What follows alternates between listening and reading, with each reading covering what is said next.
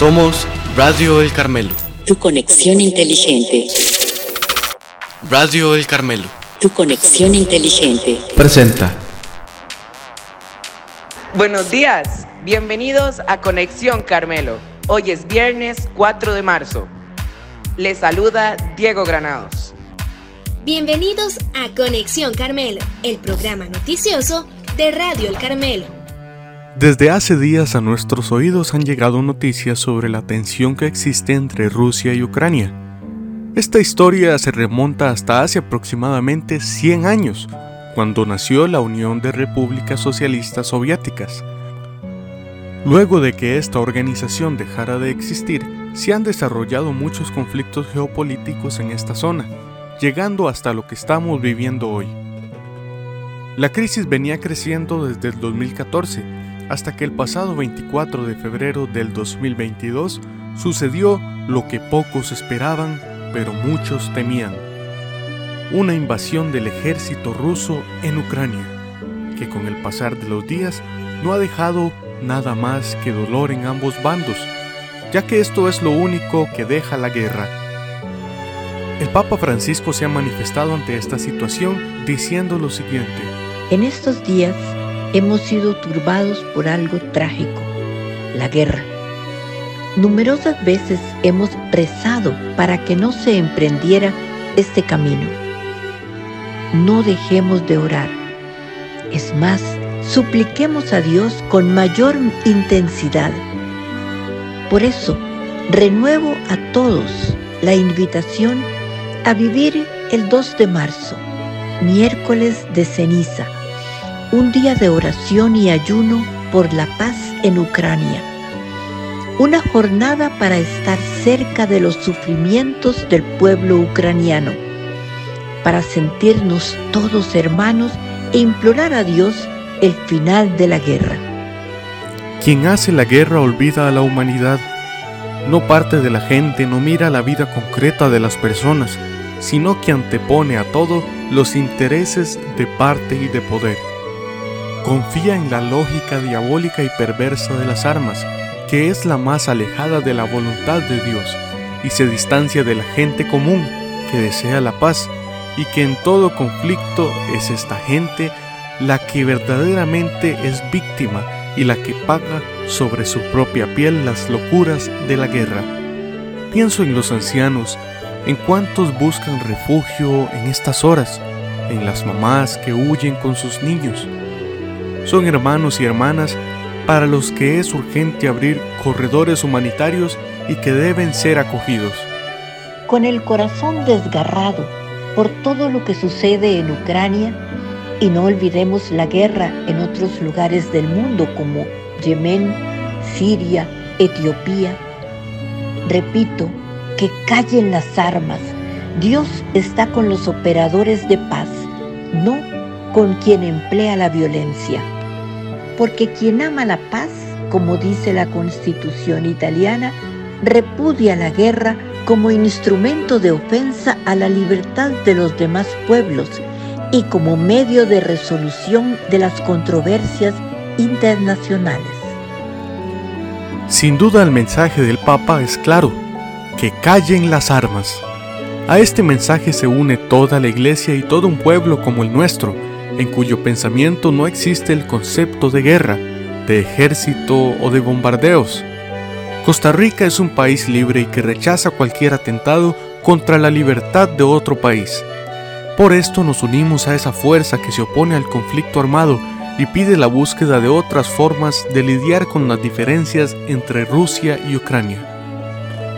Apeguémonos a lo que nos dice el Papa y vivamos esta cuaresma cerca del sufrimiento de los que padecen en este tipo de conflictos y recemos siempre por los más vulnerables. Costa Rica ha sido por tradición un país de paz, pero que defiende la causa de la justicia y los derechos humanos. De eso es testigo nuestra historia cuando vimos a nuestros labriegos sencillos la tosca herramienta en arma trocar para defendernos de los filibusteros en 1856. ¿Y quién podría creer que en la Segunda Guerra Mundial fue Costa Rica el primer país de América en declararle la guerra a la Alemania de Hitler.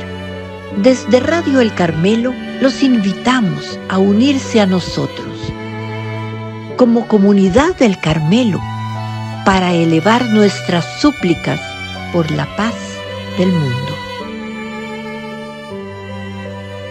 Seguimos el curso de los acontecimientos que nos conducen en la campaña heroica de 1856, primero de marzo. Recordamos la proclama del presidente Juan Rafael Mora Porras llamando a las armas a los costarricenses. 3 de marzo, el ejército expedicionario de Costa Rica se reunió en San José al mando del general José Joaquín Mora Porras.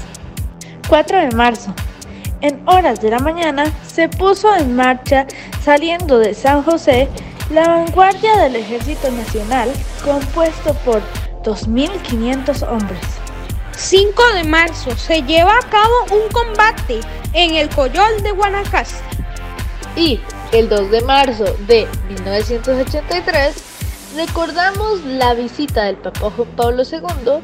Por primera vez en la historia del país se registra un hecho de tanta trascendencia y su recibimiento fue apoteósico. Y en el mundo, 3 de marzo de 1847 nace Alexander Graham Bell, inventor y científico escocés naturalizado americano. Contribuyó al desarrollo de las telecomunicaciones. Tras una serie de trámites en 1876, patentó el teléfono en Estados Unidos. A pesar de que el aparato ya había sido desarrollado anteriormente por el italiano Antonio Meucci, quien fue reconocido oficialmente en Estados Unidos y de forma póstuma como inventor del teléfono más de 120 años, después, el 11 de junio del 2002, independientemente de ello, la compañía que creó Bell para explotar la patente, la Bell Telephone Company, fue la protagonista de los primeros pasos de la vertiginosa implantación del teléfono como medio de comunicación de masas a escala internacional.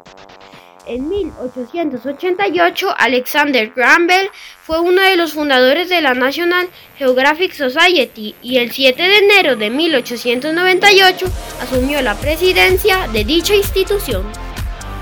El 3 de marzo de 1875 se estrena en el Ópera Comique de París la muy conocida ópera Carmen del compositor Georges Bizet. 3 de marzo Día Mundial de la Vida Silvestre.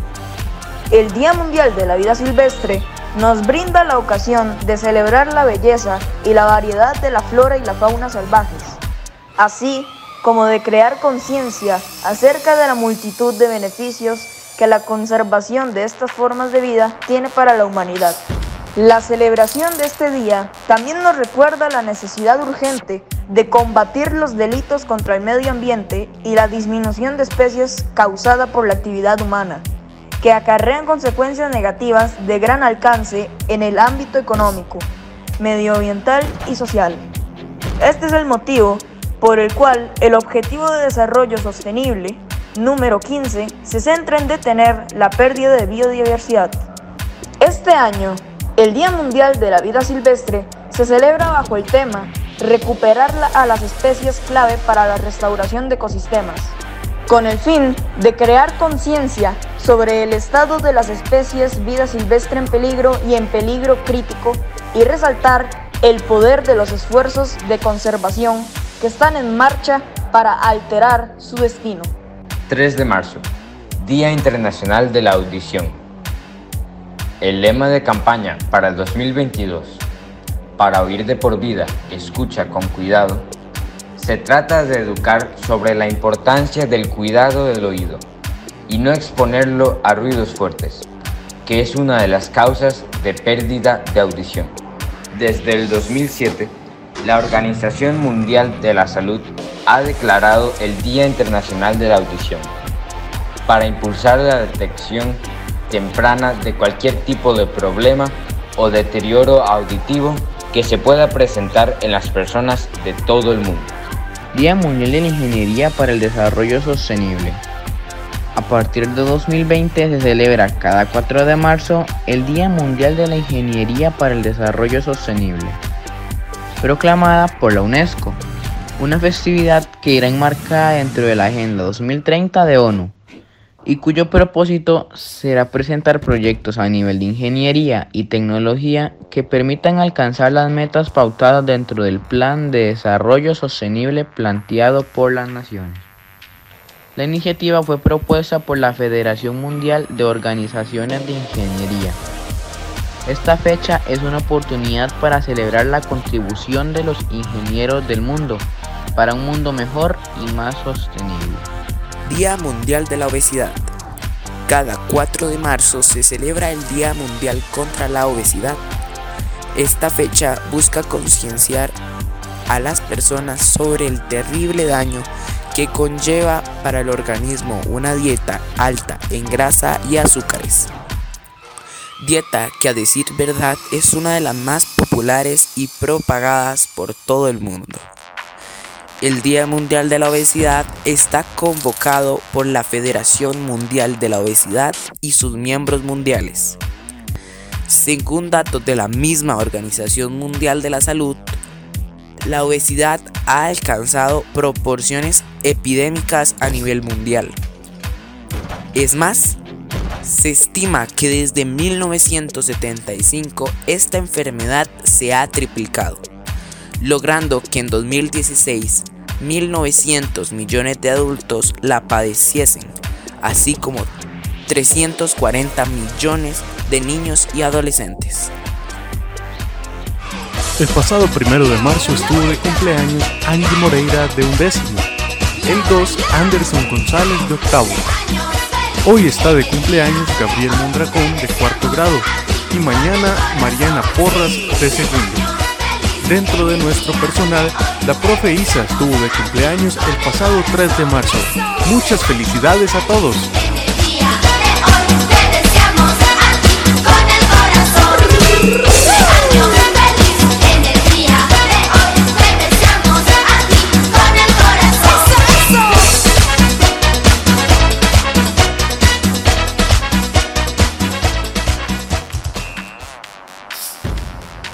Estuvieron con ustedes en este programa nuestros locutores. Diego Granados. Recuerda que ahora puedes escuchar este y otros programas por Apple Podcast, Google Podcast, Spotify y nuestro canal de YouTube. Búscanos como Radio El Carmelo.